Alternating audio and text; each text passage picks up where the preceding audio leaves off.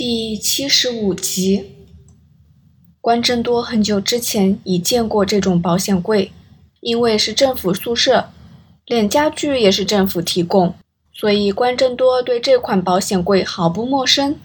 这款英国制的保险箱有双重锁，输入正确密码能解开其中一道，钥匙能解开另一道。密码锁可以让使用者随时更改，只要在打开柜门后。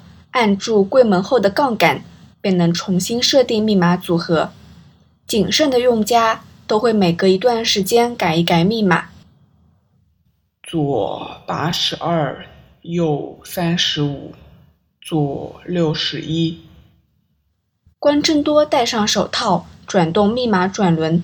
夏家汉在他面前开了两次锁，他清楚记得密码组合。哐当一声。其中一道锁已打开，而钥匙方面，关正多只能碰一下运气。他从口袋中掏出一小片金属和一个钳子，那片金属扁平，两边有不同长短的尖齿，就像一只钥匙。而这片金属的确是复制自夏家汉的保险箱钥匙。就在夏家汉在游泳池慌张地找寻硬币时，关正多进行了一个诡计，他赶着更衣室职员上厕所，偷偷窜进保管永荣物品的房间，因为他看着夏家汉更衣，一眼便认出寄存着夏家汉衣服的笼子，急忙从中取出钥匙圈检查一下。当摸到那只保险箱钥匙时，他便知道他要怎么做。他掏出一个像火柴盒尺寸的小盒子。那个盒子像书本一样打开，里面是两块绿色的胶泥，这是用来复制钥匙的泥板。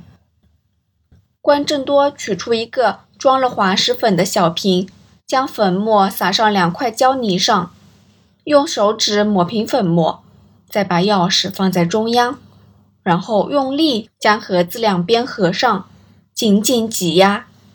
他打开盒子，取出钥匙。胶泥上印下了钥匙的刺模。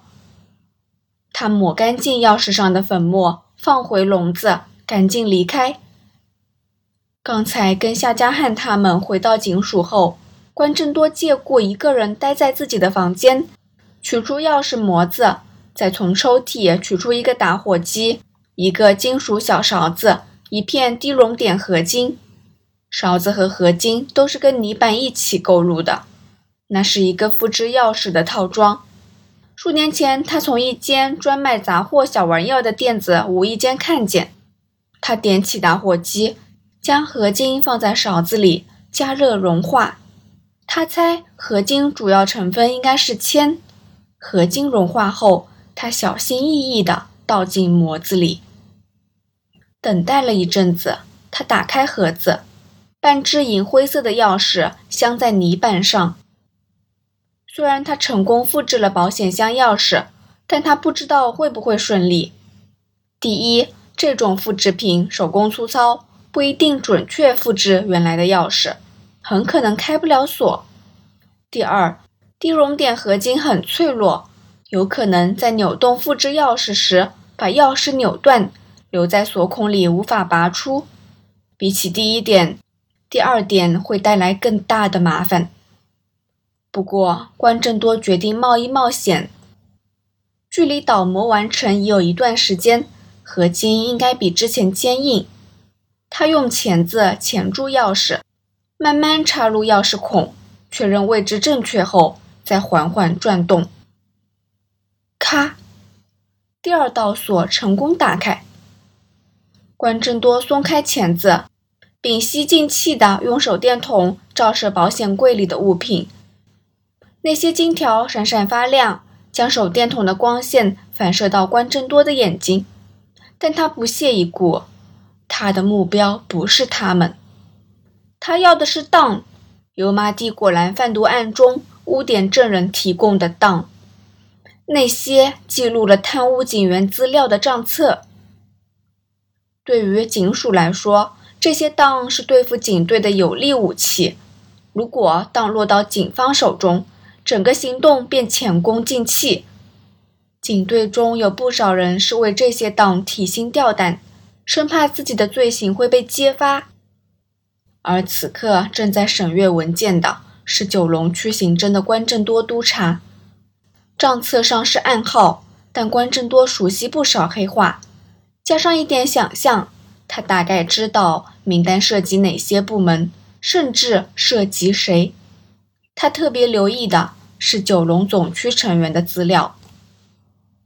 嘿，这应该可以让那家伙欠下我一份大大的人情。关正多将档塞进兜里，关上保险柜，用钳子扭动复制室，确认没留下碎片在时孔内，再关上木柜门。任务已经完成，接下来便是撤退。离开夏家时，关正多再次在阳台做出那些惊险的攀爬，但身手敏捷的他没有半点慌张。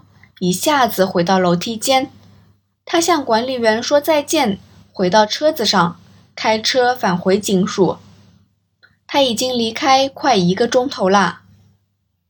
阿童，他刚回办公室，阿麦便向他报告：“已跟学校方面确认过，没有孩子失踪啊。”“没有。”关正多装出一副讶异的表情，“没有。”红发的学生有五个人，全部都确认在家里，而且也没有收到任何的求助或者失踪报告。阿麦说：“为了保险一点，我要求校长通知各班的导师打电话确认孩子安全。结果联络不上的只有夏亚凡和他的家长，因为他们在这儿。就是啊，换言之，全部学生都安然无恙。”所以啊，犯人不是绑匪，只是骗徒而已。关正多淡然地说：“啊，不过这也太不可思议了吧！骗子居然能做到这个地步，他们差点便骗去夏先生的全部财产了。夏先生他们呢？因为确认没有学生遇害，他们松了一口气，现在在警署餐厅用餐。没有人陪伴他们吗？”没有。嘿，你让联署的人大模大样的在警署餐厅吃饭，你不怕有冲动的同僚认出他，大打出手吗？